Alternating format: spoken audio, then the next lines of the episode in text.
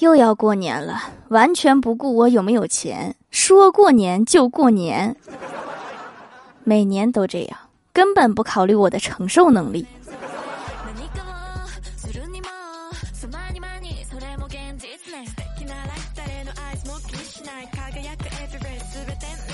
Hello，蜀山的土豆们，这里是甜萌仙侠段的秀欢乐江湖，我是你们萌到萌到的小薯条。西方媒体表示，再过不久，中国将陷入西方媒体以及悲观经济学家预测的那样：学校停课。工厂停工，商店关门，政府停顿，股市无法交易，有钱人将拖家带口回到家乡，而本地居民则急着将货币转化为实物。许多家庭将在墙上粘贴标语，表达诉求。街上到处充满着爆炸物残留的火药味儿。大部分大人无所事事，除了酗酒就是打牌，而孩子则会成群结队的出门讨钱。咱就是说，有没有一种可能，在中国这段时间成为过年呢？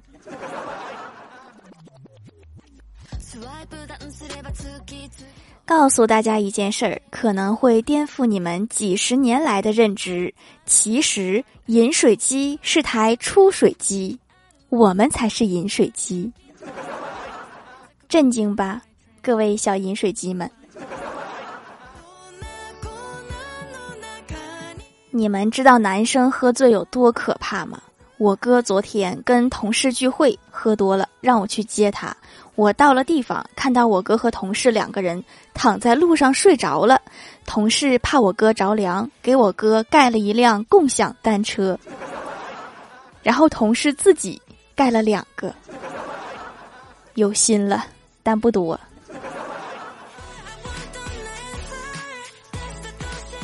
前段时间回老家待了几天，那天去镇上一家服装店买衣服。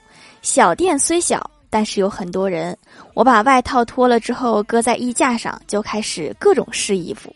过了一会儿，发现我的外套不见了，我到处都找不到。我跑去问店主有没有看到刚才放在这里的外套。店主说：“你太迟了，那件刚刚卖掉了。”你们这生意也太好了吧！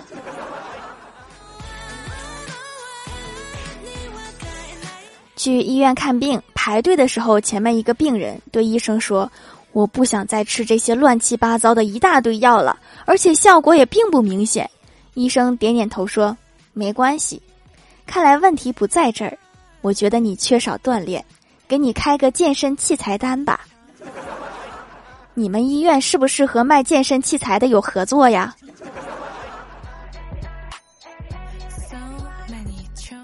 我问我哥，你是怎么学会抽烟的？我哥说咱爸教的。我好奇的问我说咱爸？我哥回忆了一下说，以前过年的时候想放炮，一直问他要打火机，他嫌烦就点了一支烟给我。我问他要是灭了怎么办，他就说快灭了你就吸两口。咱爸曾经这么没溜吗？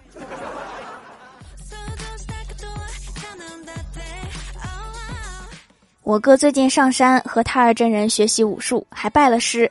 昨天哭唧唧的跑上山，和太二真人说：“师傅，我受伤了。”太二真人生气的说：“我平时怎么教你的呀？给我讲讲怎么回事儿。”我哥回想了一下细节，说：“我先是一招白鹤亮翅，紧接海底捞月。”然后是饿虎扑食、猴子摘桃、劈空拳、一阳指。听到这里，太二真人感叹道：“看来对方是个高手呀！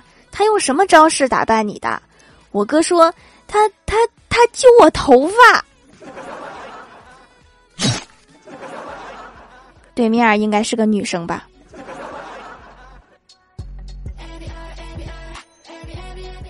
为了赶一个单子，公司上下这些天没日没夜的加班好几天。领导对我们说：“看大家这么辛苦，晚上给你们搞点刺激的东西，让你们兴奋一下。”大家听完就像打了鸡血一样投入了工作。深夜，每个人桌上放着一包浓咖啡和一瓶老干妈。果然刺激，这两样要是都吃了，一宿都不带困的。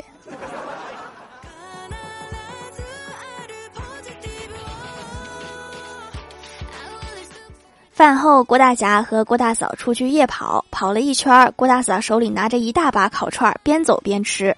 郭大侠说：“媳妇儿，你以后网名别叫胖妞了，叫无敌小饭桶吧。”郭大嫂说：“也行啊，也挺可爱的，无敌小饭桶。”郭大侠说：“不是无敌，是无底，无底洞的底。”滚犊子！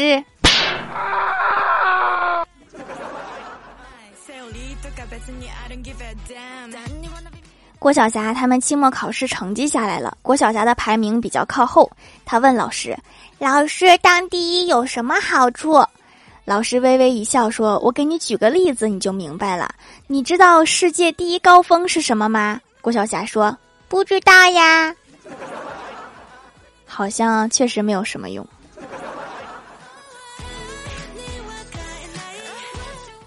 周末，郭大嫂带着郭晓霞来公司加班。郭晓霞给大家出谜语，说什么东西有大白肚子，肚脐眼长在正中间，貌似不是很难。我就问他打一什么呀？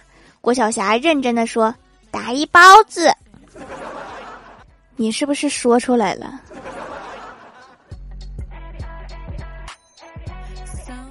昨天约一个大学老师一起吃饭。他跟我讲他曾经讲课的经历。我曾经开了一门早上八点上课的大学课程。那个学期有许多学生的爷爷奶奶和外公外婆们没了。后来我把课程移到了下午三点，再也没有亲戚发生死亡。而这就是我拯救生命的方式。早起还真是容易发生一些意想不到的事情呀。昨天晚上我在屋里正玩王者呢，老妈不知道怎么把洗发水弄了一手，急忙跑到我房间，我以为她要纸，结果她把洗发水都抹在我头上了，然后说：“去吧，洗个头吧。”啥玩意儿就洗头啊？我这打团打一半，你让我洗头？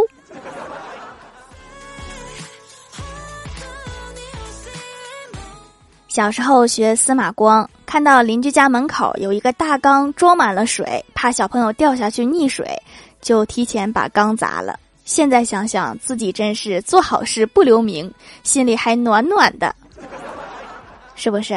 我这个就叫防患于未然。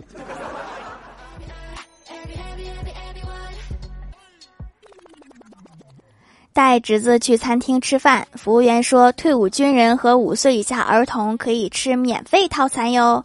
我用眼神暗示小侄子，我六岁的侄子好像是懂了，字正腔圆的跟服务员说：“阿姨你好，我是退伍军人。”你知道啥叫退伍军人吗？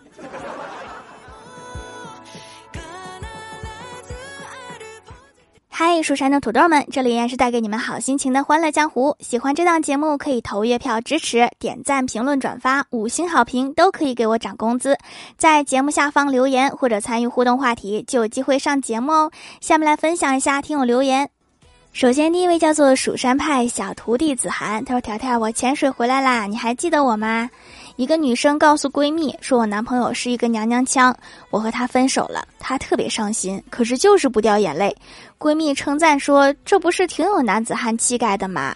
女生怒道：“说是有啥呀？”她说：“她不能哭，因为她的睫毛膏不是防水的。”真是一个精致的男孩子。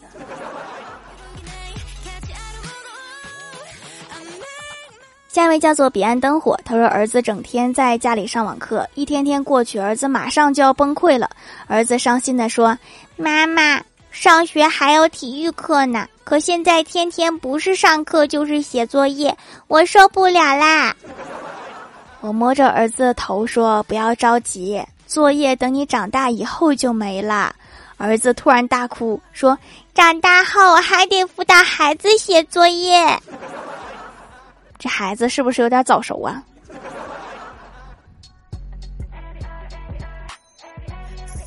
下一位叫做黑羽快斗 and 怪盗基德，他说我妈看了三个火枪手，生了三个孩子。另外一个说糟糕，我妈正在看阿里巴巴和四十大盗。天哪，那千万不要看《水浒传》呀，千万不要。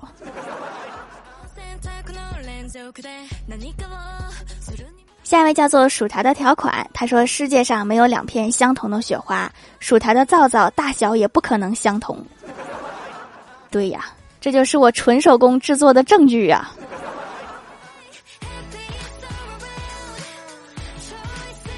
下一位叫做薯条姐姐五二零，她说：“条，我好久没有评论了，但是一直在听你的节目。段子一条：医院里一个残疾人站起来说：‘检查好了吗？我要走了。’盲人说：‘你居然可以站起来。’聋哑人说：‘你居然能看见。’躺在病床上的死者坐起来说：‘你居然能说话。’对此，医生表示：‘医学奇迹呀！’我怀疑他们都是装的。”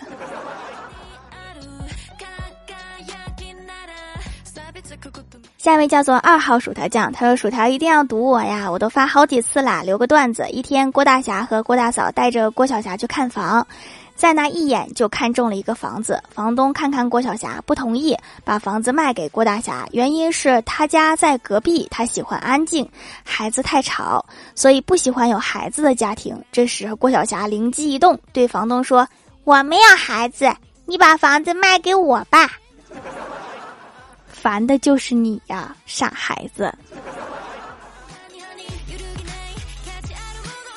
下一位叫做亚童儿二零一二，他说我姐和朋友一起去吃饭，看到菜单上有七八种啤酒，就问服务员哪个口感好一些。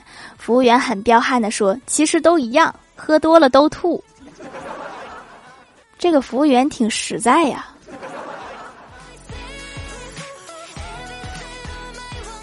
下一位叫做薯条家的小喵，他说：“我劝大家一句，别当小区物业，这物业就跟班长一样，不仅事儿多，还得罪人。”懂了，你是不光当过物业，你还当过班长。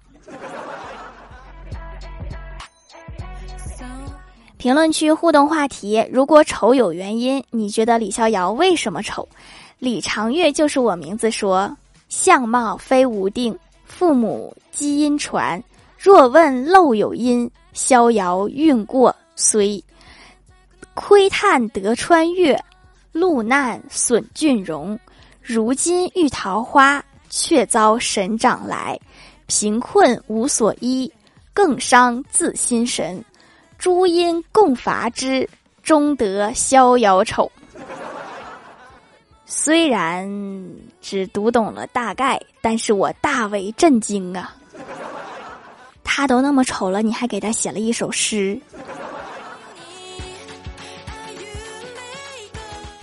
清风本风说李逍遥还算好的，我同学点点点点点点难道还有比李逍遥更丑的人吗？一朵云彩在天上飘，说他可能在穿越之前找了个女朋友，然后被他女朋友扇成那样，穿越时脸朝下摔了。这个就非常有可能就是真相。下面来公布一下上周九零四级沙发是二号薯条酱盖楼的有二号薯条酱薯条家的小喵憨憨幺三幺四七扑灵扑灵 biu biu 天蝎座的薯片菩提老鼠薯条的护卫彼岸灯火。黑羽快豆俺的怪盗基德林雨晚爱薯条一瓶墨水蘸薯条蜀山弟子吉兰。地灵喵薯条酱别拖鞋自己人蜘蛛侠五幺零亚童儿二零一二请叫我米姐。